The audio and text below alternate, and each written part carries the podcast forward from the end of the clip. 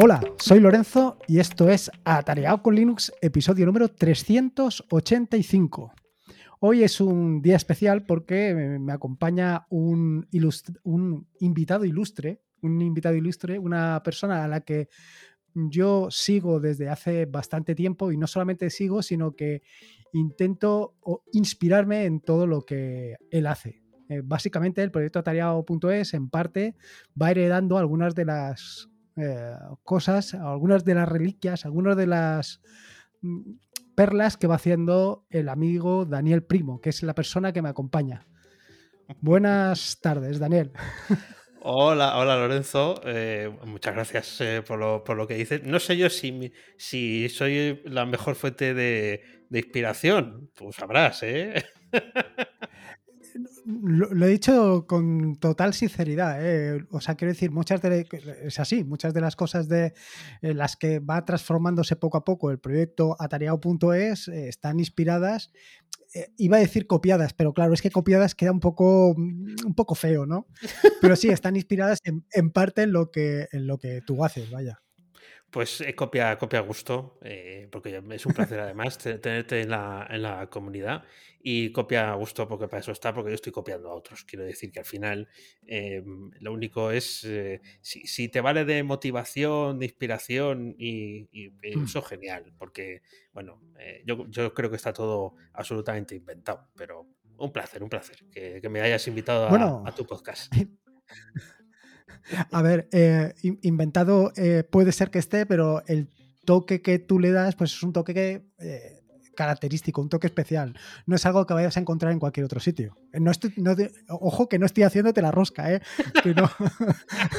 no, se trata de eso. Bueno, pero lo que haga tareado también tendrá su toque, tu toque especial. Quiere decir que al final, si es, verdad que eso es único, ilimitable y de momento las máquinas, además que nosotros nos empeñemos en darlas eh, más, más tarea, todavía no nos van a conseguir eh, quitar esa, esa, cuestión de especimen único, ¿no? De rareza.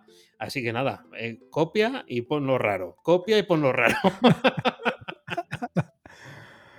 bueno, eh, lo primero es para toda gente, todos aquellos, iba a decir desgraciados, pero me parece un poco fuerte. Para todos aquellos, em, como diríamos, eh, poco afortunados que no tengan la suerte de conocerte, a ver quién eres y a qué te dedicas.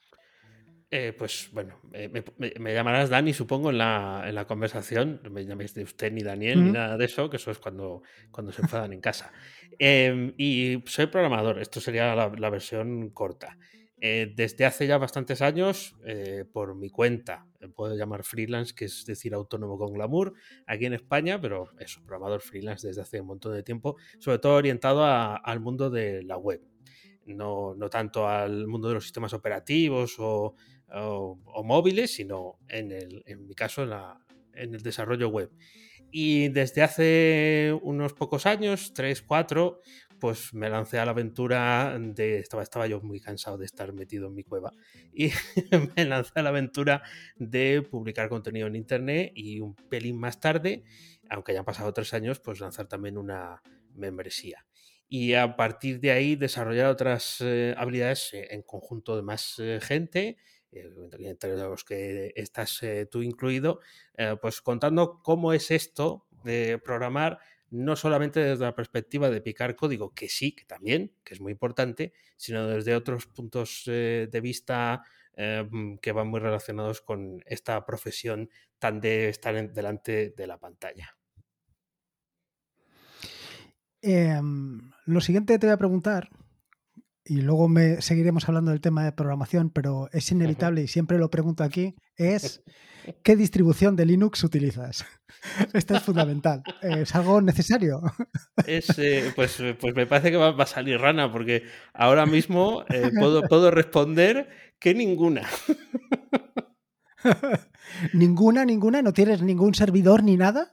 Sí, claro, ese es el truco. Eh, podría, haber, haber empezado por ahí. Eh, en los servidores sí está, eh, pero generalmente no me suelo encargar yo de administrarlos, pero bueno, ya hace algunos años sí tuve instalado Ubuntu, de hecho fue mi primer salto desde el Windows al sitio en el que estoy ahora, que es Mac, pero estuve con, versiones de Ubuntu, con Debian, estuve jugando por ahí con, estas, eh, con estas distribuciones y me lo pasé bien, ¿eh? eh para, eran, eran, otros tiempos, había que cacharrear mucho para sacar las cosas adelante. Y en los servidores sí, suele estar instalado lo que venga por defecto, que suele ser Debian, yo no sé si está todavía CentOS por ahí y, distribuciones de este tipo y me manejo en la consola. Otra cosa es que yo mm. en, mis, en mi ordenador de trabajo, pues hace, hace tiempo que no puedo decir que Mac esté por debajo de Linux ni nada así, porque no es verdad. y, dos preguntas que te iba a hacer. La primera es, eh, ¿por qué cambiaste a MacOS? Pues em, eh, primero hice un cambio, eh, motivado por, un amigo que, estaba muy metido en, Linux. cambié de Windows a Linux. En Windows era, estábamos hablando del 2010 o por ahí, o sea, hace ya bastante tiempo, aquello era una castaña, tú no hacías nada, tenías un ordenador reservado para el trabajo y también se degradaba y había que formatear, nada, nada, fuera. cambiamos a otra cosa. Y cambiamos a ese mundo de, Ubuntu que te decía y, me lo pasé muy bien y bueno, aprendí bastante. y de hecho estuvo instalado en un ordenador secundario durante mucho tiempo. Pero llegué un día que fui a una oficina de un amigo y vi lo que tenía encima del escritorio y lo que tenía era un iMac de 27 pulgadas. Y aquella pantalla me dije, yo esto lo quiero. Pero yo además sufro de la vista y yo vi, aquello, ya sé que, que, no es una cuestión de sistema operativo, pero yo vi aquello y dije, si esto es como mirar a un cristal. Y de hecho, pues esta, esta es la pantalla que todavía me acompaña a día de hoy. Entonces el salto fue eh, más que por el hecho de decir, no, me voy a hacer maquero porque eh, que si el iPhone, que si tal, no, fue, me pareció tan espectacular lo que yo veía allí, tan fácil todo de, manejar, que por eso, por eso di el salto a Mac. Y en Mac, ah, sí, la otra pregunta que te quería hacer, una vez en Mac, claro, tú tarde o temprano vas a terminas eh, tirando de terminal. Sí. y en la terminal, ¿qué cell utilizas? la que viene em, por defecto, ZSH, creo que ZSH es la que viene. Oh my ZSH es la que, es la que tengo instalada. He probado Fish también durante un tiempo. Eh, no es que fuera mala, sino que, bueno, al final Oh my ZSH me parecía que tenía una, una, vida más alegre, en el sentido de que podía mm. personalizarlo mucho más a, a, mi gusto. Y además, como conocía a uno de los que anda en, la, en, el equipo de, que lo desarrolla, pues me, me parece todavía más, más cercano.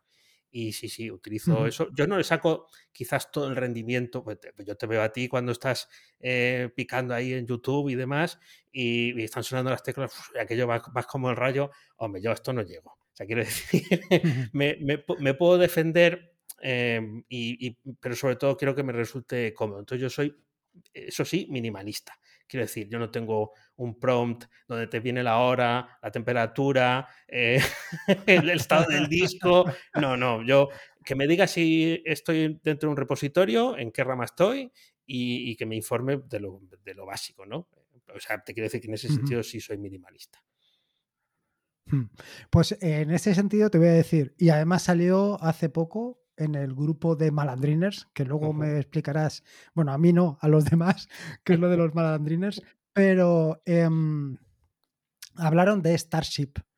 Sí. Que es un prom, pero eh, que no solamente vale para, eh, ¿cómo se llama? Para Linux en particular, ni para Windows, ni para MacOS, sino que vale para absolutamente todos los cells, independiente de que estés utilizando ZSH, Bash, es muy sencillo de, personalizar y te da mucha información. Información mm, como lo que estamos hablando.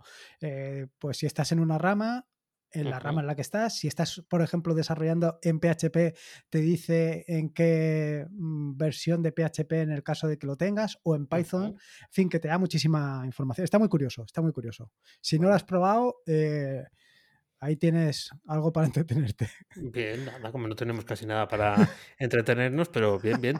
Sí, sí que he visto algún vídeo, sí que he visto, tenía buena pinta, pero claro, como salen tantas alternativas, hombre, si ya me lo vas recomendando tú, ya cambia la cosa. lo siguiente que te quería preguntar, porque es una curiosidad que tengo desde hace mucho tiempo, es, eh, y yo creo que es algo habitual que se pregunta, es el tema de cómo te introduces en el mundo de la programación ¿O cuándo te llega esa inspiración para, para meterte en este mundillo?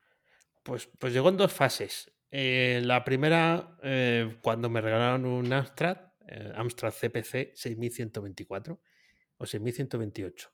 6128 será, ¿no? Sí. Em, que mm. era el del fósforo verde, la pantalla de fósforo verde, la que, en la que nos hemos dejado las, las diotrías, la, la, mayor parte de los de mi generación que teníamos un Amstrad y disquetera, era tope de gama, como quien dice. Y entonces mi padre mm. compraba una revista que se llama Amstrad Semanal que fíjate, una revista todas las semanas eh, venía en un cuadernillo de dentro para programar en Basic. Y entonces yo metía aquellas líneas, esto es, lo ha hecho mucha gente, ¿eh? y yo ponía a sonar el ordenador, hacía pequeños juegos.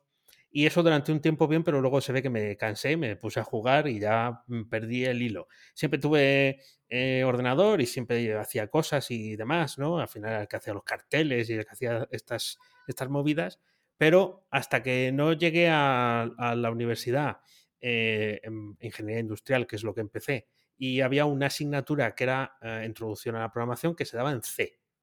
Entonces yo no había vuelto a hablar, ver nada desde el Basic y aquella asignatura me encantó. De hecho, fue la que mejor nota saqué y bueno, aprobé algunas más, pero estaba claro que eso es lo que yo quería hacer, ¿no? Y ahí es cuando me reencontré con la programación. Em, nos hacían hacer los exámenes en papel, no te digo más. Y, dije, esto, esto, esto me gusta. Así que, bueno, pues luego ya seguimos tirando el hilo, no por ahí, sino que, bueno, pues hice lo típico, la primera web que le haces a alguien que conoces, te va gustando y por eso fui más por el camino de, del desarrollo de web. Y, y, claro, eh, tú imagínate a alguien que, bueno, pues que ahora tienes la ventaja o tenemos la ventaja de que pues toda esta información, toda la información para aprender cualquier lenguaje de programación lo vas a tener en internet. Hay miles de ejemplos, miles de vídeos, miles de tutoriales, hay de todo. Em, sin embargo, yo siempre veo que eh, te quedas, no, me refiero a ti, sino que te quedas ahí un poco em, a falta de algo, a falta de que de una de un empujón para meterte a, programar, porque hay mucha gente así que sí, que le gustaría ven Python, ven que es muy sencillo de programar, eh, les parece muy interesante, pero sin embargo se quedan ahí en las puertas. ¿Tú los animarías a, introducirse en este mundo o les dirías, espérate, no entres, que no sabes dónde estás entrando? Bueno, yo siempre animo a probarlo. Eh, a, hacer algo sencillo y quizás un poco, incluso si es, si es gente que es muy ajena a, todo esto, pues cosas incluso para niños, ¿eh? como Scratch y, o, manejar robots, o, eh, porque bueno, ahí se, le puede ver si a uno le gusta o no, un poco lo que decía antes del, Basic, ¿no? de mis años mozos. Em, porque hay mucho más componente de juego que de cambio de vida profesional. Es como que, como es un juego, pues puedo fallar. Y eh, quizás eh, si te pones a, programar con Python, que es muy buena opción para empezar a programar en algo, si no lo enfocas eh, también como un juego, sino como... Em, hablo siempre de, personas que están muy lejos de todo esto, em, pues puede que empieces a sentirte mal, ¿no? Con esas cosas que, andabas diciendo, cosas que pasan por tu cabeza, que, que están en relación con eh, lo que estás haciendo y tú ves que eso no sale y que es muy difícil y que no entiendes nada, ¿no? Eh, y, a veces eso pasa porque, claro, es, una mm, práctica la de programar que tampoco se ve necesariamente en la escuela y además siempre se asume como de, cabezas mm, eh, prodigiosas, cuando no es así, ¿no? Eh, de hecho, lo que hacemos prodigiosamente es copiar y pegar el código de Stack Overflow de donde sea. Eh, quiero decir, en eso somos francamente buenos. Eh, como buscadores de, trucos y cosas en, Google, en general, la gente que nos dedicamos a la programación, somos muy buenos, porque hemos tenido que urdir planes magistrales para conseguir sacar el, el, código y no tenerlo que escribir, ¿no? A ver cómo lo hizo otro antes. Así que sí, sí, yo animo a, a, probarlo, a, bueno, pues eh, si tienes, claro, si te da versión la computadora, no, pero eh, si, quieres eh, hacer que las cosas se muevan o, que en una aplicación de escritorio que haga algo con los archivos que tienes, ¿no? o, que salga ahí una, una pantallita en, en, tu Linux y que haga también, bueno, pues algo aunque sea muy sencillo, pero que, renombrar ficheros o cambiar el tamaño de las imágenes, y eso lo has hecho tú con tu código, aunque sea copiando y pegando, pero es tu código, eh, pues seguro que, sí. Sí, sí, yo, a, ver, yo, yo no creo tanto en el tema de, de Apple, o sea, quiero decir, no creo. Eh, que hay mucha gente que se mete pensando en que ya te vas a dedicar única y exclusivamente a eso. Yo, mm, mucha de la programación que veo es simplemente por ayudarte y por facilitarte. Cada vez tienes más posibilidades de determinadas cosas que haces de forma habitual, pues eh, automatizarlas, por así decirlo. O programarlas para que ¿para qué tienes que estar todos los días mirando determinada cosa si se puede hacer e-, eso solo? Entonces, yo creo que por ahí hay que intentar o hay que animar a la gente a que se metan en este mundillo para que, para que saquen, para que le saquen productividad a su vida. Pues sí, sí. además también me parece la automatización, por ejemplo, yo creo que es un reclamo muy bueno. La automatización está relacionado con la productividad, con el me voy a ahorrar tiempo, vamos a poner este tiempo en la máquina y no en mi vida, ¿no? Y para eso hago el esfuerzo de poderlo automatizar. Así que sí, sí, me parece una motivación excelente. Y luego, eh, lo otro que te iba a preguntar es referente a los lenguajes de programación que tú utilizas eh, más a menudo o con más frecuencia, porque al final, tarde o temprano, es fácil tocar cualquier palo, pero me refiero a los que más habitualmente te enfrentas. Pues durante mucho tiempo em, pensaba que. Ahora explico por qué voy a decir esto. Pensaba que utilizaba PHP, eh, un, lenguaje de servidor, ¿no? Muy, muy, popular, quizás ahora no tanto, pero que sigue teniendo una gran base de usuarios. Digo que pensaba que lo hacía porque al final yo trabajaba con una eh, plataforma que se llama Drupal, que es un, bueno, pues un CMS, un sistema para construir aplicaciones web, así como pero mala bestia, ¿no? Y, mm, y, mm. sí, claro, eh, tocaba código, pero tampoco sabía muy bien lo que estaba haciendo hasta que ya me puse un poco las pilas para mm, entender cómo estaba construido aquello, con lo cual ahí evolucioné eh, por, por, ese lenguaje, por PHP. Pero claro, al tener una vinculación tan fuerte con el desarrollo para web, pues eh, siempre tienes que tener JavaScript eh, de la mano.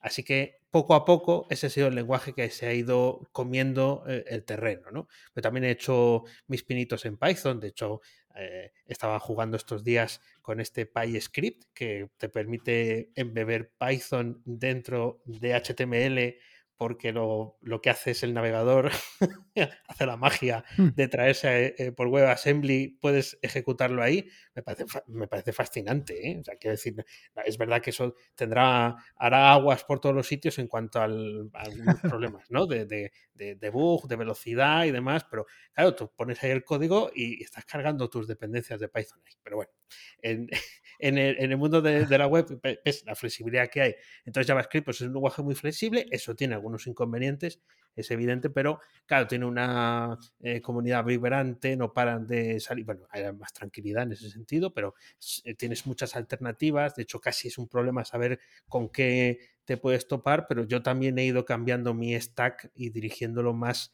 hacia poder desarrollar en JavaScript, tanto en el front, lo que se ve en la web, como en el, back, en el back, que es lo que está en el, en el servidor. Y además JavaScript se aplica en un montón de sitios. Eh, tú me contaste que hmm. en, el entorno ¿no? de, programación de aplicaciones para eh, algunas distribuciones de Linux se utiliza JavaScript, pero luego en, muchas hmm. herramientas no code se, hay una, cajita de texto para poner JavaScript dentro eh, y yo creo que hasta en Hacienda van a terminar poniendo algo así en tu declaración de la renta. Sí, yo la verdad es que no, recuerdo, yo creo que era 2012 o 2013, eh, cuando la gente de Nome, de este entorno de escritorio, introdujo eh, JavaScript como un lenguaje para eh, pues para crear aplicaciones. Y te puedo, te puedo decir que he estado viendo aplicaciones que tienen un aspecto brutal y dices, es que está corriendo directamente sobre la Mac, o sea, sobre Linux. O sea, igual que pones Bash y el nombre de la aplicación, aquí pones GJS y el nombre de, de tu script en JavaScript y levantas una aplicación con su entorno gráfico y todo, y funciona perfectamente.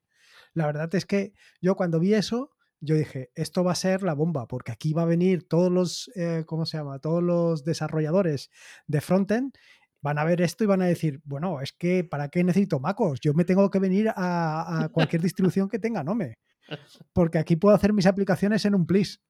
¿Y Luego, ha pasado? Me di cuenta que me di cuenta que no que no estaba siendo muy, muy honesto conmigo mismo. Pero bueno, mm. son pequeños detalles. No, aunque también he de decirte mm, eh, que, que, puede que en algún momento haya un trasvase, porque Mac ya no es lo que era. Entonces, bueno, pues nunca se sabe qué caminos llevará esto, pero no, no pierdas tu esperanza. y luego respecto a eh, alguien que se inicia en el mundo de la programación, o que quiere entrar a aprender a programar, ¿tú por dónde le dirías que es el camino que tiene que llevarse? ¿O por eh. dónde, qué lenguaje de programación debería de empezar? Mm. Empecemos por ahí. Sí, lo, tengo bastante claro. ¿eh? Eh, no creo que JavaScript sea la mejor opción. No, quiero no es tirar piedras contra mi propio tejado, sino porque precisamente como es flexible y, y tiene comportamientos que, bueno, pues para la cabeza pueden ser malignos cuando no se sabe muy bien lo que se está haciendo. Eh, yo creo que siempre, eh, y así lo viví cuando hace tres o cuatro años me propuse aprender Python, eh, nada, que ver con lo que sabes tú, pero sí quería saber los rudimentos y, ver cómo funcionaba, quería eso, de programar sin poner llaves. Digo, esto, esto, esta magia negra, ¿cómo es? ¿no? Y, y yo creo que Python es la herramienta apropiada para aprender a programar porque creo que es un lenguaje que está pensado, yo diría que incluso para eso no sé si, si en, mm. su, en su ADN em, lo, prepararon así, pero eh, te va llevando. Es, mucho menos doloroso eso que algunos eh, frameworks de JavaScript para construir aplicaciones web o incluso aplicaciones móviles híbridas, ¿no? Donde ahí te encuentras con un fallo que no sabes de dónde viene y no sabes muy bien. si no tienes una cierta intuición, te, te puedes perder, ¿no? Entonces, yo eh, creo que mm, eh, Python es una buena herramienta y luego a partir de ahí, pues ir creciendo hacia otras. Mm. Sí, yo, yo también lo veo así. Yo también lo veo así. Y lo de crecer hacia otras, pues, en ocasiones no lo veo tan claro, porque como es que puedes hacer cualquier cosa con Python, también es aquello de. Ahora está ya con, eso de, claro, muchas veces también me planteo la otra parte, ¿no? La parte de, ya que tengo un martillo, con esto lo resuelvo todo. Entonces, a lo mejor no es lo más apropiado. Pero yo creo que ahí hay una. Hay, una. Mm, eh, siempre, siempre te quedará la duda de saber si, si sería mejor empezar por otro. Es que, es que Python no es el más popular. Es que Python no es en el que más pagan. Eh, es que. Ya, pero los rudimentos del lenguaje eh, el, saber eh, cómo son las una estructura de control, cómo construir el código, cómo ponerle orden, cómo no... Eh, las primeras buenas prácticas, que es no copies y pegues todo, intenta utilizar una función, este tipo de cosas, em, todos, en todos los lenguajes está, pero en este en concreto, la forma de aprender con cualquiera de, tus guías o, o, de los libros que hay por ahí, Em, es, más llevadero. Luego, el camino te puede llevar hacia otros sitios, pero claro, ya hay muchas cosas que ya sabes. Otra cosa es que la sintaxis luego, pues cambiemos los puntos por flechas, o en otros sitios en la orientación a objetos, pues sea mucho más, eh, ¿no? Esté, mucho más eh, dentro del sistema, em, porque nació así el lenguaje, o, tenga una orientación muy clara, por ejemplo, aplicaciones móviles, que eso pues hace que también cambie hasta incluso todas las, toda la infraestructura para programar. Ah, pero eso cuando llegue. Si te toca hacer aplicaciones móviles, también se pueden hacer en Python, que lo sé, pero bueno. Y llegados a este punto, en el momento, claro, eh, yo ahora mismo, pues estoy, como te decía antes, estoy eh, sacando pues un tutorial sobre Python y un reto sobre Python para un poco ayudar dentro de lo que cabe a la gente a meterse en este mundo de la programación. Igual que yo lo saco pues por a, lo largo y ancho de internet eh, de forma, ¿cómo te diría? De forma legal y de forma alegal o ilegal, también puedes conseguir innumerables documentos, innumerables tutoriales, en fin, puedes encontrar de todo. Llegados a esto, si yo puedo encontrar de todo, ¿qué sentido tiene que tú tengas web reactiva? ¿Por qué yo tengo que entrar dentro de web reactiva? ¿Qué es lo que hay ahí que a mí me interesa? Yo sí que sé lo que hay, pero en tus palabras. En mis palabras, bueno, Web Reactiva nació como un podcast, igual que en esto en lo que estamos eh, ahora, y, sigue, y sigue en producción. Y quizás eh, la motivación eh, después de haber dicho, pues eso, que está, está todo Internet a favor tuyo para que encuentres lo que estás buscando. En este caso, pues aprender a programar o mejorar en el mundo de la programación, ¿no? Em, no hace falta suscribirse a ningún sitio, no hace falta eh, eh, eh, aliarse con nadie, ¿no? O ser fiel. Vas a YouTube, vas a no sé qué y tal. Pero hay una parte de todo esto, que lo citabas tú antes, que, no, está, no está contenida en ningún sitio porque es un poco como, como lo que dicen que le falta a las máquinas, ¿no? El alma de, la, de la máquina. O la rareza de la que hablábamos también antes, que es qué, qué pasa cuando las cosas no salen. ¿Qué ocurre cuando yo eh, me tengo que enfrentar a, un, reto al que puedes estar haciendo tú, o a un, reto ya profesional? Tengo que programar algo, no sé cómo hacerlo. Em, avanzo, pero no sé cuál es la herramienta por la que tengo que seguir, ¿no? O por qué tengo que aprender 17 cosas y solo parece que voy a utilizar una. Entonces, se va, es un remolino de, dudas, de, inseguridades, eh, y de cosas que tienen mucho más que ver con lo personal y además a los, eh, a los developers se nos caracteriza, yo creo que eso se ha ido perdiendo con el tiempo, ¿no? El otro día decían que, ya no somos gente solamente Doritos y WoW, el WoW el juego, ¿no? De World of Warcraft. Hmm. Eh, yo creo que eso hace tiempo que, no, ¿no? Pero sí es verdad que existe como, una, como una imagen, bueno, yo comer Doritos y jugar al WoW no he jugado nunca. Eh, eh, existe como, como esa imagen de que somos por gente más introvertida, eh, silenciosa, muy analítica, ¿no? Porque estás ahí, tú, tu, tu, mente, los demás casi como que te ven que solo hay if y else, ¿no? Y, un switch muy grande. Y entonces es como que primero una cosa, luego la otra, luego la siguiente. Nunca. hay, hay, como una serie de, clichés. Pero es, es verdad que es cierto que hay algunos aspectos, como por ejemplo la comunicación, que no es un sector en el que brillemos especialmente por eso, porque tampoco mm, nos tenemos que comunicar sobre todo con las máquinas, pero cada vez más, como las máquinas cada vez hacen más cosas, pues nos tenemos que comunicar más con las personas.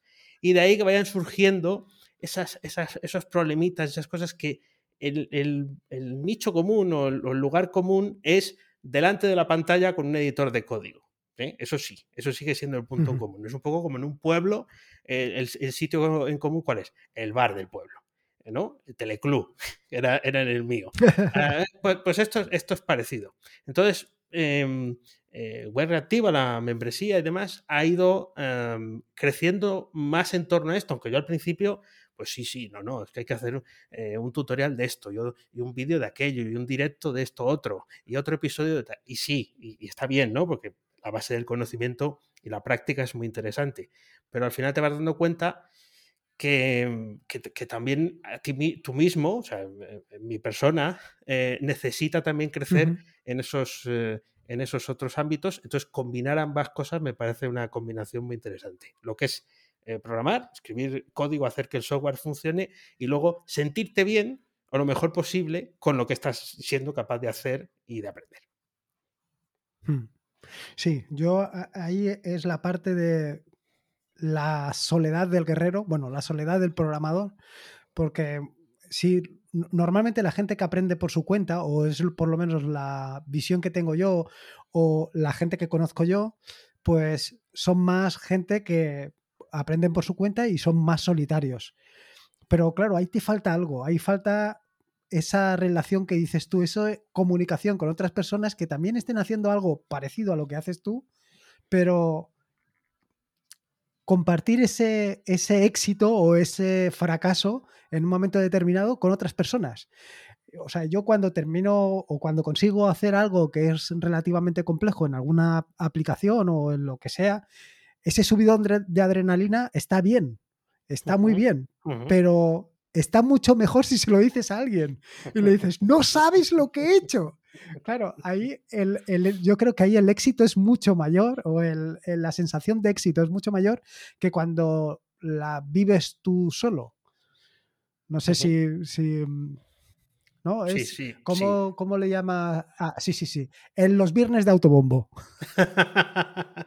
Eso es algo que tenemos en, en, la comunidad, en el grupo de Telegram, ¿no? Que los viernes es el día de mm, defender, bueno, defender, no, tampoco, tampoco es que vaya nadie a atacar. Eh, contar lo que has eh, logrado, por pequeño que sea, un, hito, un, logro, un progreso, Em, claro, hay veces que no tienen que ver con la programación ¿eh? y con el desarrollo de software o el desarrollo profesional, pero em, la mayor parte de las veces sí, ¿no? Ir ese día y contarlo sin, sin soltándose el cinturón, a calzón quitado. Nadie va a decir que esto es malo. Este es el día que, que se mm. puede hacer. Y yo, esto empezó de broma, ya llevamos no sé cuantísimas semanas, pues seguro que más de un año, y, y todos los viernes cae algo hay algunos bienes que más, otros bienes que menos, para la comunidad que tampoco es tan, tan grande. A mí me parece un, un, hito en sí mismo conseguir eso, porque a lo mejor es el único sitio donde tú vas a cantar que has conseguido eh, mm, pasar a eh, producción eh, la aplicación o, que has mejorado lo que ya tenías hecho o simplemente que has puesto tu primer pie aprendiendo a programar en Rust eh, por, decir alguna cosa que, eh, que, algunas de las cosas que han pasado, y allí te van a entender. Porque esto si lo dices en casa, pues salvo que estén metidos en el gremio, a lo mejor no entienden nada, ¿no?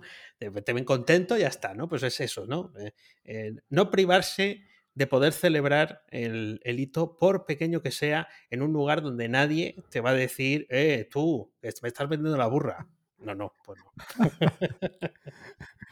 A ver, yo, yo te tengo que ser sincero, yo se lo digo a mi mujer. Yo cuando hago cualquier cosa de, de cualquier, no sé, hace poco que he empezado a, ¿cómo se llama? A subir los vídeos a otra plataforma, tenía ahí un lío y, al final lo conseguí. Se lo conté a mi mujer con una ilusión, una ilusión yo, ¿eh? Una ilusión y no vi la misma, el mismo sentimiento, no lo vi por su parte. ¿Sabes? Lorenzo, Lorenzo que me estás contando, bueno. Claro, sí, sí, pero bueno, te, compartiría contigo la, ilusión porque tú la tenías, pero claro, la base de lo que has hecho o el concepto, pues es más difícil de, comprender. Claro, ya me pasa con mi madre. Yo se lo cuento y claro, yo ya a base de contar historias y tal, pues, pues ya lo vas apañando para que bueno, pues tú te quedes satisfecho porque se lo has contado y ya vea que diga, ah, pues mira, ha, logrado mm, otra, otra cosa que se había propuesto. el fondo del asunto es que, que si tú has eh, empleado Em, otra, otra, forma de estructurar el código o, te has lanzado a programar en otro mm, framework o lenguaje, pues a lo mejor eso tiene un recorrido más corto fuera de, del ámbito. Pero si te ven ilusionado, ¿no? Creo que siempre cuenta. No, no, te sé decir, no te sé decir porque yo vi yo vi que cambió muy rápidamente de conversación. ¿Sabes? Como eso que dices tú, mm, me da la impresión que no le interesa excesivamente. Sí, te dijo, ¿ha sido por el pan? Luego, otro, otro de los problemas, eh, además de este de la solidaridad del, guerrero, yo lo que veo es el síndrome del impostor, pero desde el punto de vista del, del programador, de eso de que dices tú, es que nunca sé suficiente o siempre me falta algo por aprender o creo que estoy muy por debajo de, la, de lo que debería de saber. No sé si, si sabes a lo, que, a lo que me refiero. No, no, es esto, primera vez, no sé qué decirte, primera vez que lo, primera vez que lo oigo, yo, yo pensaba que todos sabíamos un montón ya, ¿no? Y esto, estaba... No, no, es que una cosa es, una cosa es eso de que habla eh, que oyes muy a menudo, ¿no? El tema de, no, el síndrome de impostor cuando eh, te vas a enfrentar a un público y vas a contarles algo y tú dices, la gente que hay ahí delante sabe seguro más que yo de lo mío. Eso. E, eso es una cosa, pero claro, esto ya no me refiero tanto a eso, sino me refiero a ti, o sea, tú contigo mismo mm, y cara a, una, a un programa, ¿no? A hacer cualquier, a resolver cualquier problema. Y de repente, por ejemplo, vas a, eh, como has dicho tú antes, a Star Overflow y dices, madre mía, si esto, esto es una maravilla, ¿sabes? Y dices, ¿yo cuándo llegaré a hacer eso? Claro, eso es cuando resulta que ya lo estás haciendo. Eh, lo que pasa es que no, no, eres muy consciente porque mm, uno de los factores claves del, del, síndrome del impostor es que siempre parece más verde el jardín del vecino. Eh, da mm. igual, aunque, sea un, aunque el código o lo que haya hecho sea un cascarro, eh, como ya lo tiene hecho avanzado, pues tú dices, hola, eh, pues yo no, yo no seré nunca capaz, ¿no? O, todo lo que me queda, porque también otro de los factores claves de, este, de, este, de estas cosas del software es que como no se tocan, es muy difícil eh, saber cuánto tiempo te va a llevar. A veces que la idea viene y llega la idea feliz, ¡pum! Está, o el código perfecto que se encaja como un guante de Stack Overflow, eh, o, y otras no, porque hay un error, porque no lo sabes interpretar, porque no, no encuentras cómo, cómo resolverlo, y, y, eso suele ser, eh, además, se nos suele quedar más en la memoria que el día que hemos conseguido el éxito. ¿No? Este, cuando nos hemos quedado atascados hasta tal punto de cogerle manía al lenguaje de programación de turno, ¿no? Eh, nos hemos quedado atascados, no hemos sido capaces de sacarlo, soy un inútil, esto no es para mí, es que ya enseguida saltan, porque claro, además, generalmente, delante de la pantalla, tú solo, con los doritos, con el wow, ¿eh? pues eh, al final eso, eso va haciendo como, como mella y, y de hecho en, en pues reactiva en el podcast, pues hemos empezado una saga con Abel, eh, precisamente hablando de, estos términos, ¿no? De, del síndrome de impostor, de, las, eh, los aspectos que van minando tu moral cuando realmente es que, vamos a ver, eh, aunque sepas poco, ya sabes hacer cosas que la mayor parte de la gente no sabe hacer. Lo que no puedes hacer es compararte con Bill Gates entre otras cosas por el dinero, ¿no? No te puedes comparar con él. Pero es que él cuando empezó tampoco sabía hacer lo que pasa. Bueno, pues que a lo mejor él tenía muy claro, pues era un calculín, no tenía muy claro que iba a seguir por ahí, y además, si no me equivoco, súper dotado. Se lee los libros, en lo que tú y yo estamos hablando este rato, él se ha leído una, una novela de Dostoyevsky, le saca más provecho que nosotros al tiempo. Bueno, también tiene más dinero. Pero eh, el, el, el, asunto está en que ya sabes hacer algo, entonces hay que intentar ver siempre el vaso, el vaso medio lleno y que, y que todo es un proceso. Además, en este campo nunca se acaba de aprender, nunca te lo vas a saber todo. Así que están todos no, no, igual, no. ¿eh? Eso, está, eso, está, claro. Eso, eso, esto es un proceso en el que, eh, un poco lo que te preguntaba yo antes, si vas a empujar a alguien o si crees que debes de empujar a alguien a este mundo, porque es un pozo sin fondo. Entras y es leer, probar, cuando más o menos ya dominas algo dentro de lo que cabe. Van y sacan una versión nueva en la que cambian parte de lo que ya sabías. No lo sé. Es, es, un, poco, es un poco infernal. Es, sabes que te enfrentas a eh, empezar a aprender y no terminar nunca. Pero respecto al tema del síndrome del impostor que estábamos hablando, compartirlo vale. Quiero decir, cuando tú le cuentas a alguien que algo no sabes, o, como te digo yo, uh -huh. o cuentas tus, tu falta de conocimiento, esa, ese compartirlo es, es, más llevadero o no? Pues. O simplemente eh, dices, ah, bueno, a mal, a, eh, a mal de muchos, ¿no? Consuelo de tontos. bueno, eh, la verdad es que creo que casi no, no, no alberga la duda de que compartirlo es más sano que guardárselo. Pero es que hmm. hace poco tuvimos también una entrevista con alguien que se dedica al reclutamiento de personas para su empresa en el ámbito técnico y una de las cosas que, que clavó, y de hecho salió también en la newsletter, es que eh, eh, no quiere gente que no diga no lo sé. Eh, o sea, es que mm. ahora, eh, ya hablando un poco más desde ese aspecto profesional, ¿no? no solamente el personal, pero un poco por, por, por soldar el hecho de que tenemos eso también en ese, en ese ámbito. Quieren que tú digas que no lo sabes. Que esto, dices, es inaudito, pero si te pagan por saber, dices, ya, pero hay cosas que a lo mejor no sabes, no las has hecho antes, no tienes tanta experiencia, o simplemente pues es un ámbito en el que tú no te has movido hasta ese momento que te lo están planteando. Y, y, y decía, no quiero gente que no diga eh, no lo sé. Es que son como muchas negativas seguidas, ¿no? Pero lo que no quieren es una persona que diga, hmm. yo me voy, yo voy, yo voy, yo voy, yo voy. Y no tienes ni idea, pero yo voy, yo voy. O sea, bueno, una cosa es tener entusiasmo, pero no, no partir del hecho de decir, eh, esta, esta parte yo no sé hacerla. Eh, y, creo que si eso somos capaces de entenderlo como algo que eh, en, este, en este sector, yo creo que en todos los de la vida, pero en este en concreto, se puede decir sin temor a que te echen, a que te bajen el sueldo o a, que, tengas que abandonar tu, aprendizaje por el hecho de reconocerlo, pues mucho mejor también si sin compañía, ¿no? Si lo puedes decir a otra gente y te pueden decir, a mí también me pasó. Y de hecho es muy habitual. ¿No? Que la historia, claro, no todos los llevamos puesto en la frente o en el avatar de Telegram, ya hemos puesto ahí, he fallado en esto, en esto, yo no sabía esto, no, no, tenemos ese espacio para, para, para, ponerlo, no habría píxeles en el mundo.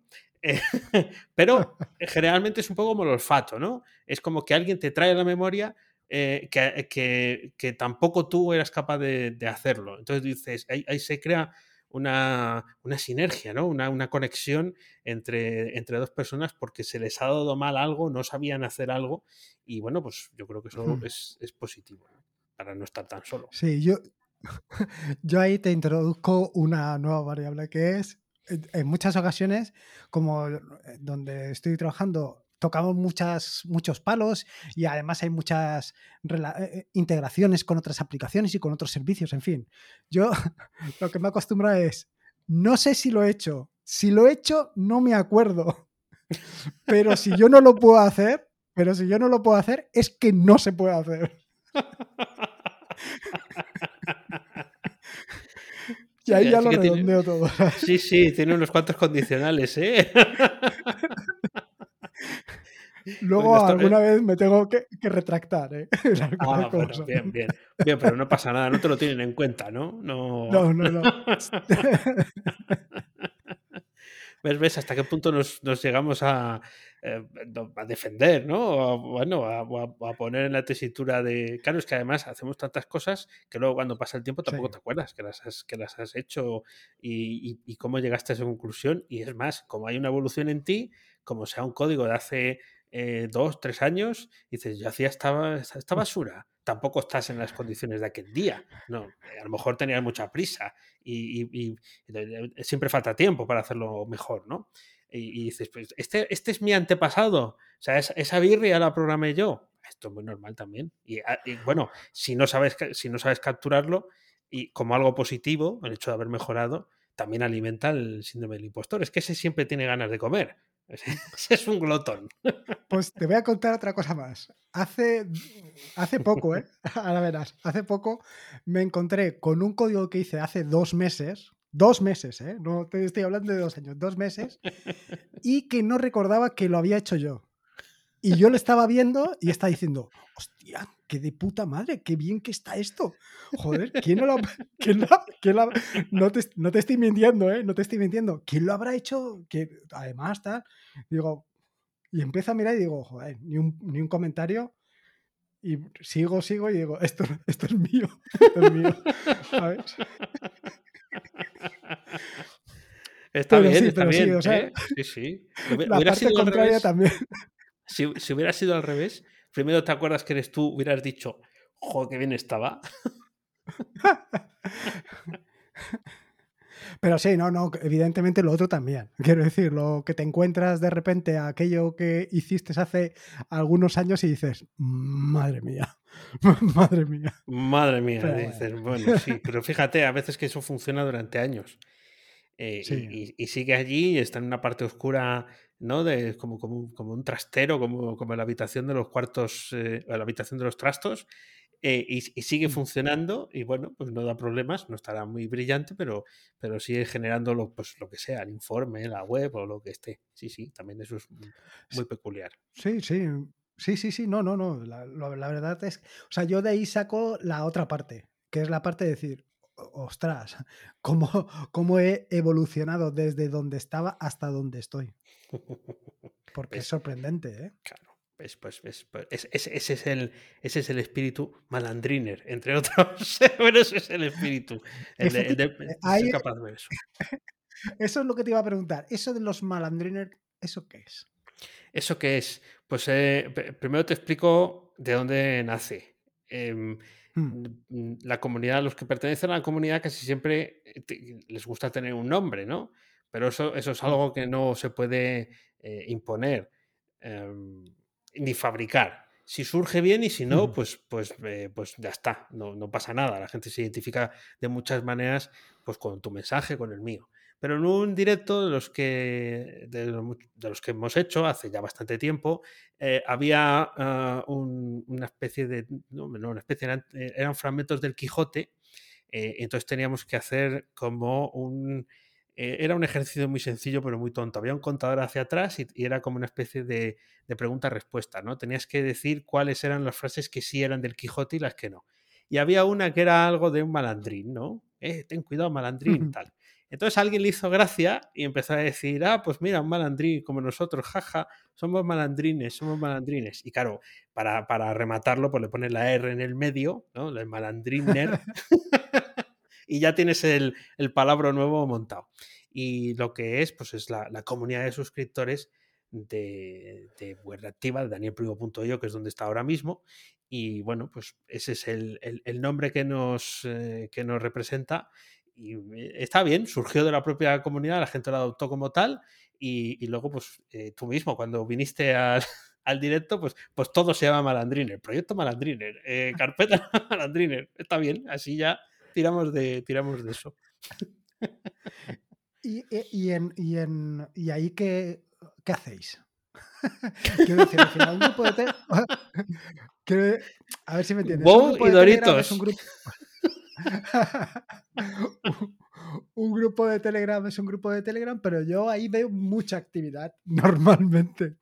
Eh, Además, eh, o sea, eso es una de las cosas que me ha llamado mucho la atención, porque hay grupos de Telegram que, pues bueno, a lo mejor ah, ves una participación o dos participaciones eh, a lo largo de todo el día y son a lo mejor 400 y allí no somos muchos porque al final somos unos 80 ahora, ¿no? Más o menos. Sí, eso es.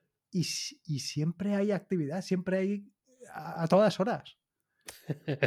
bueno, hay, hay Pero actividad, ¿eh? Sí, eso, eso yo creo que es lo más, eh, lo más saludable. De hecho, no hay, eh, no hay reglas de conducta, pero todo el mundo sabe que ahí no se habla de política, ni fútbol, ni nada de eso. No nos metemos en esos berenjenales, pero no hace falta. nos mandamos fotos de comida por ejemplo. De hecho, hay gente que no manda la suya hasta que otro no la manda, porque dices que si no es pasarse, ¿no? Pues si no parece que estoy todo el día de farra. Esto es un secreto que te confieso aquí y a, tus oyentes. Entonces, es, un grupo de Telegram, yo creo que la característica que tiene es que como es eh, de acceso por suscripción a la comunidad y al contenido, eso siempre... Eh, eh, genera como más interés, ¿no? Pues, pues, si es algo que es que por lo que yo estoy pagando una suscripción eh, pues es como que me siento más partícipe de ello.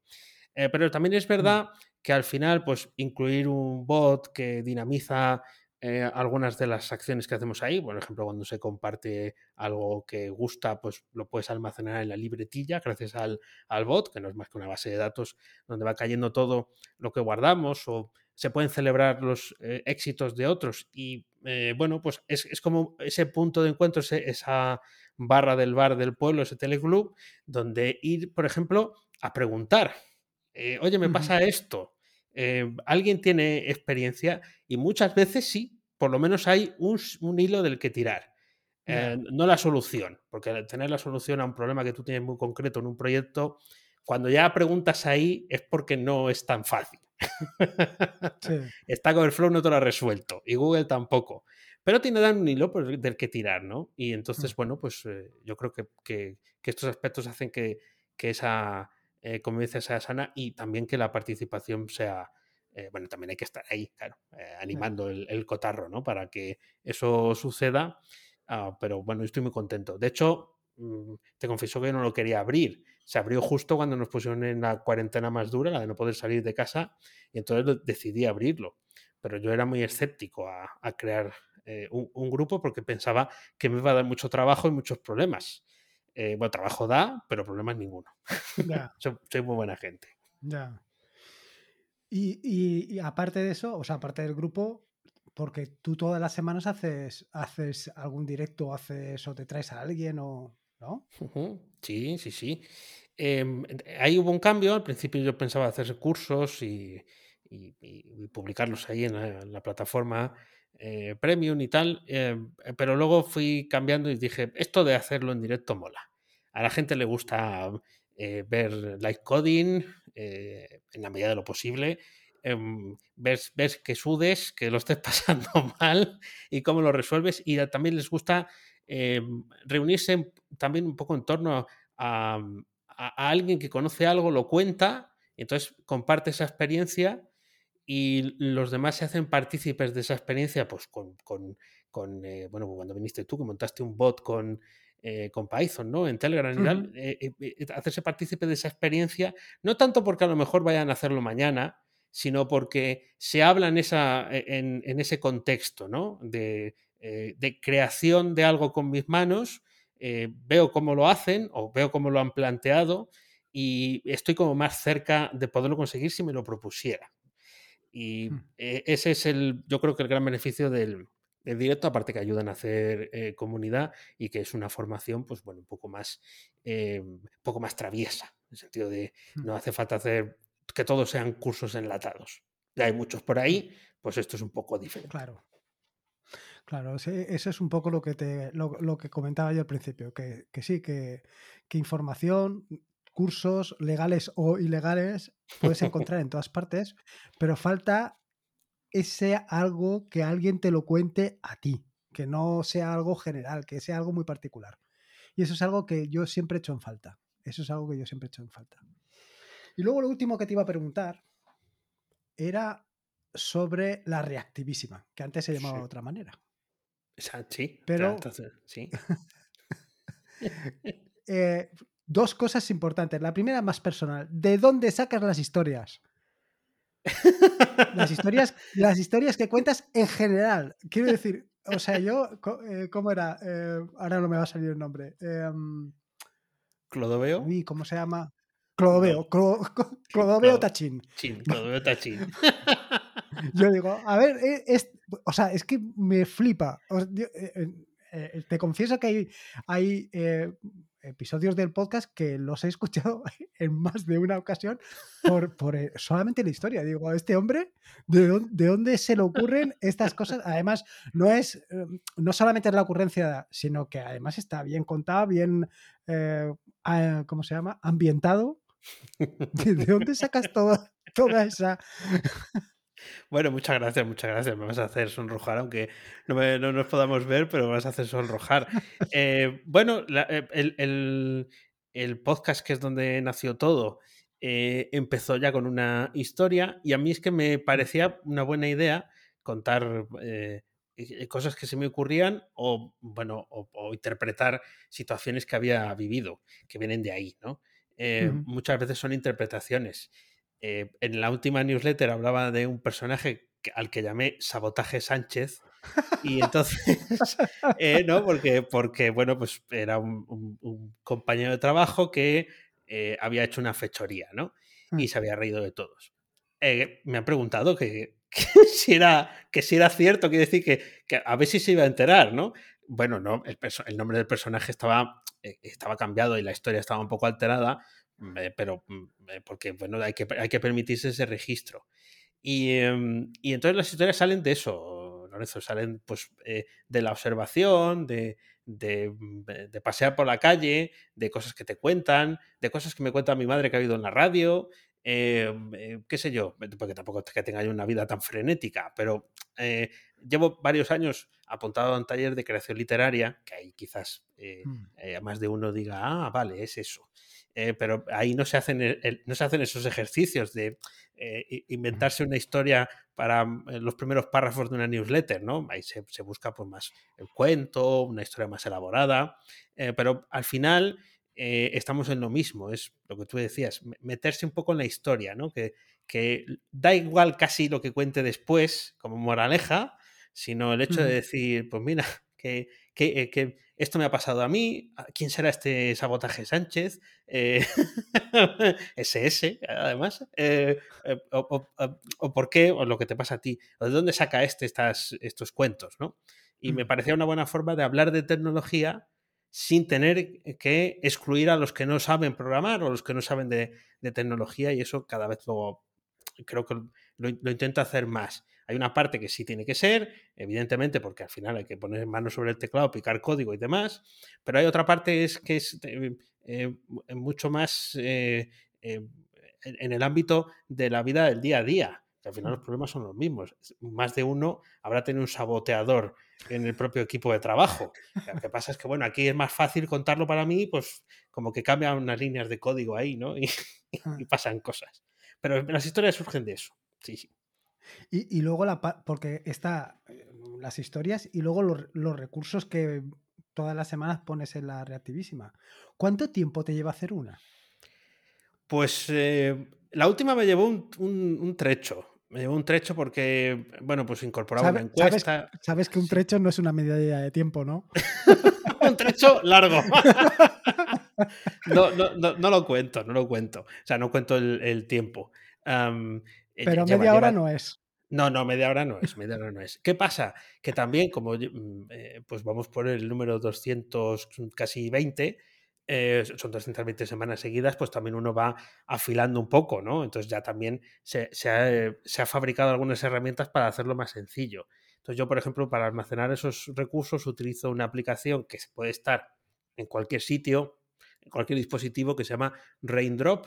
Es de pago, pero es muy baratita y esta sí se, adapta como un guante. Yo guardo ahí, veo algo que me llama la atención, pum, le doy al botón, lo guardo y luego ya el día antes o los dos días antes de ver las newsletters, pues rescato la información que he almacenado durante la semana y compongo esos 10, 12 recursos que, mando.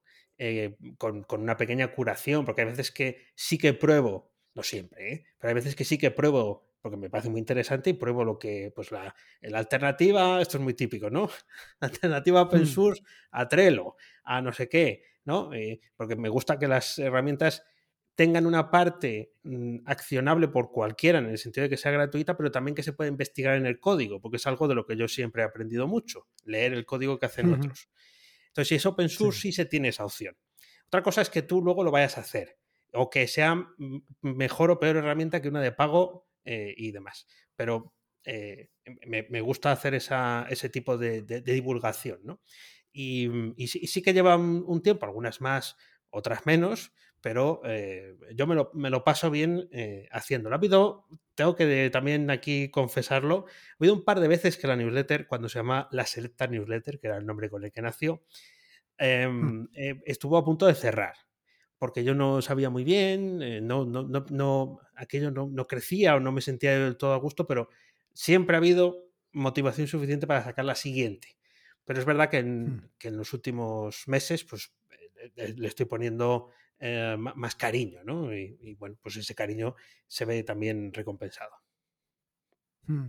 A ver, yo, yo cuando miro la parte de lo que dices tú de los recursos curados, yo normalmente hago más o menos como tú, ¿no? Voy recopilando información, eh, me voy guardando aquellas noticias que, o aquellos documentos que me parecen interesantes, pero luego solamente infiltrar los que me han parecido interesantes y luego probarlos, a que algunos ya cuando lo miras con detalle dices, mm, mm, no lo había mirado bien antes y otros los pruebas y dices, esto no, no es. Es que ya solamente en eso se pierde muchísimo. O sea, se pierde. Tienes que invertir mucho tiempo.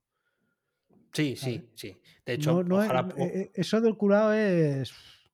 Es complicado. De hecho, ojalá pudiera eh, comprobar todos. Mira, hace no, hace ya un tiempo, pero no hace mucho, recomendé em, una, una web donde eh, podías escuchar música de ruido blanco, esta que te ayuda a concentrarte, el canto de los pájaros, la lluvia en la selva y todo eso.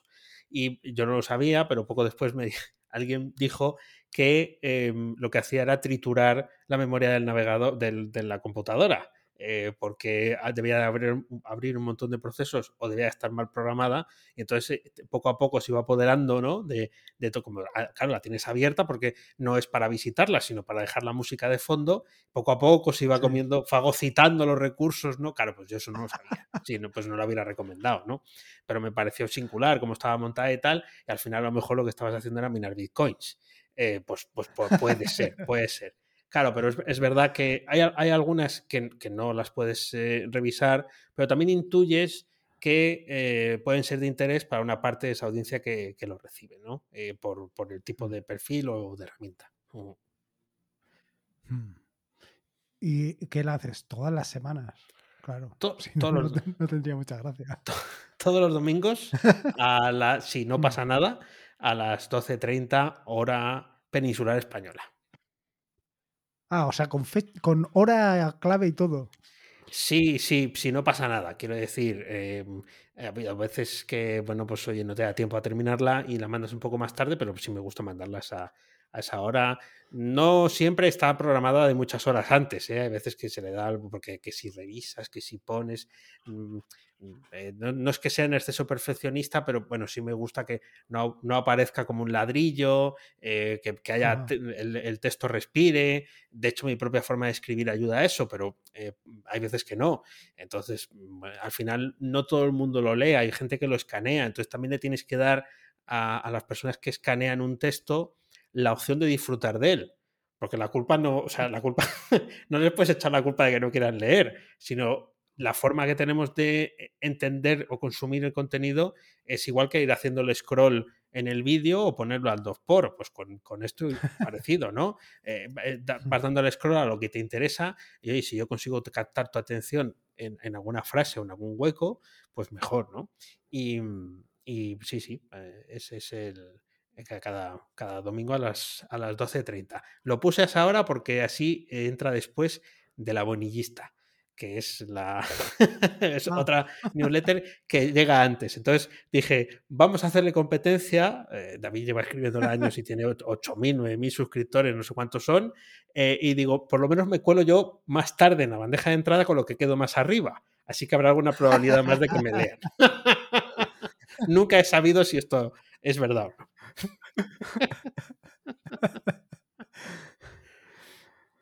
Pues muy bien, muy bien. Oye, pues muy interesante, muy interesante. Pues, pues te, iba a decir que si eh, se quieren, los oyentes se quieren suscribir a la newsletter, eh, hemos preparado un, enlace especial eh, que está en reactivísima.com barra atareado.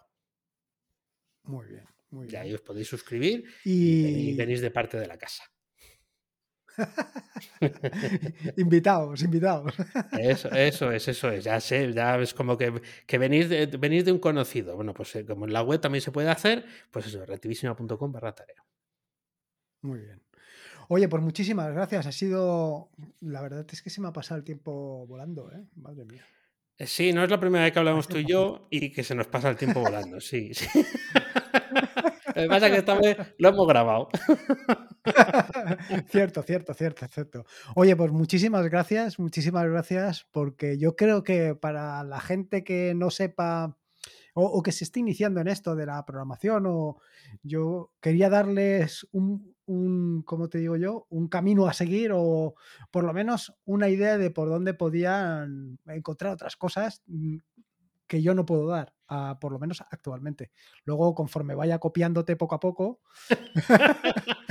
Haciendo el imperio, ¿no? Eh, exactamente, exactamente. Creando el imperio.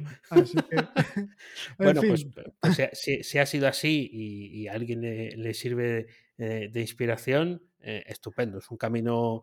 Em, yo creo que apasionante, tiene que gustar, evidentemente, pero la cantidad de cosas que se pueden hacer eh, y lo mucho que se puede disfrutar de ese, de ese, proceso, de hecho es lo que yo veo en la gente, que, que está en mi, mi, entorno, que disfruta haciéndolo, pues bueno, no es toda tu vida, va a estar delante de, del teclado y programando y picando código, la vida sigue más allá de las pantallas, evidentemente, pero oye, si, si puedes sacar un rato que haces algo que a ti te hace sentir bien, y no te gusta el macramé y no eres bueno como yo haciendo maquetas, pues oye, eh, también esto, o haciendo deporte, pues esto es una opción como otra cualquiera Y si luego pasas al ámbito profesional, pues tanto mejor, pero sin obsesionarse.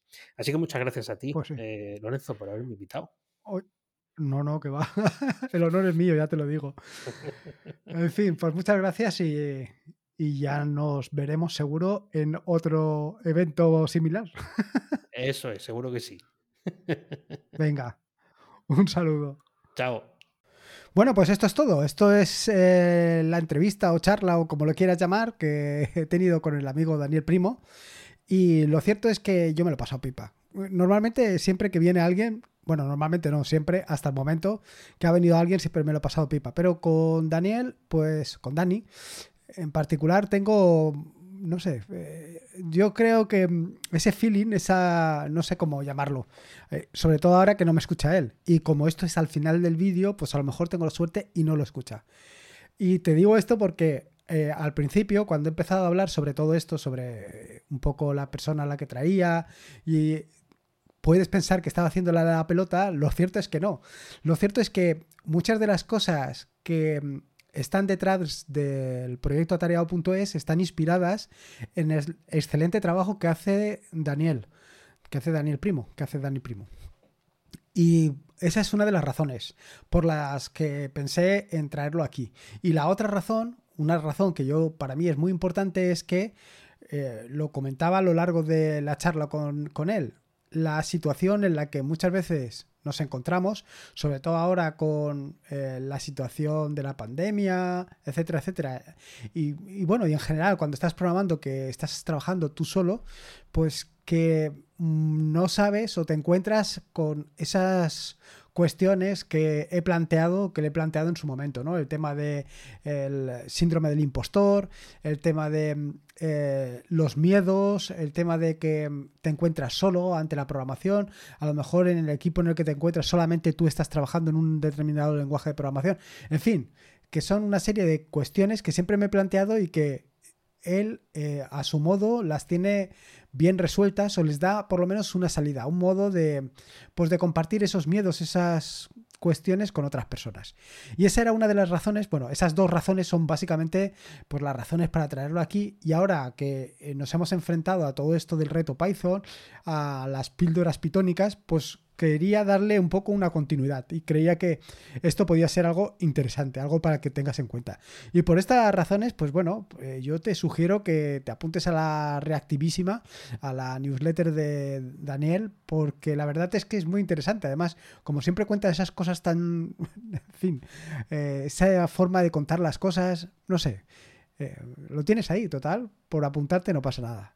Y poco más, poco más que decirte. Espero que te haya gustado este nuevo episodio del podcast, un podcast bastante más largo que otros, pero yo creo que es sumamente interesante por muchas cuestiones que podrás ver o habrás visto a lo largo del podcast. Recordarte que este es un podcast de la red de podcast de sospechosos habituales donde puedes eh, disfrutar de maravillosos y fantásticos podcasts. Puedes suscribirte a la red de podcast de sospechosos habituales en fitpress.me barra sospechosos habituales. Y por último, y como te digo siempre, recordarte que la vida son dos días y uno ya pasado, así que disfruta como si no hubiera mañana, y si puede ser, con Linux. Y en este caso, con el mundo de la programación, de la mano de Daniel Primo, pues mejor que mejor. Un saludo y nos escuchamos el próximo jueves. Hasta luego.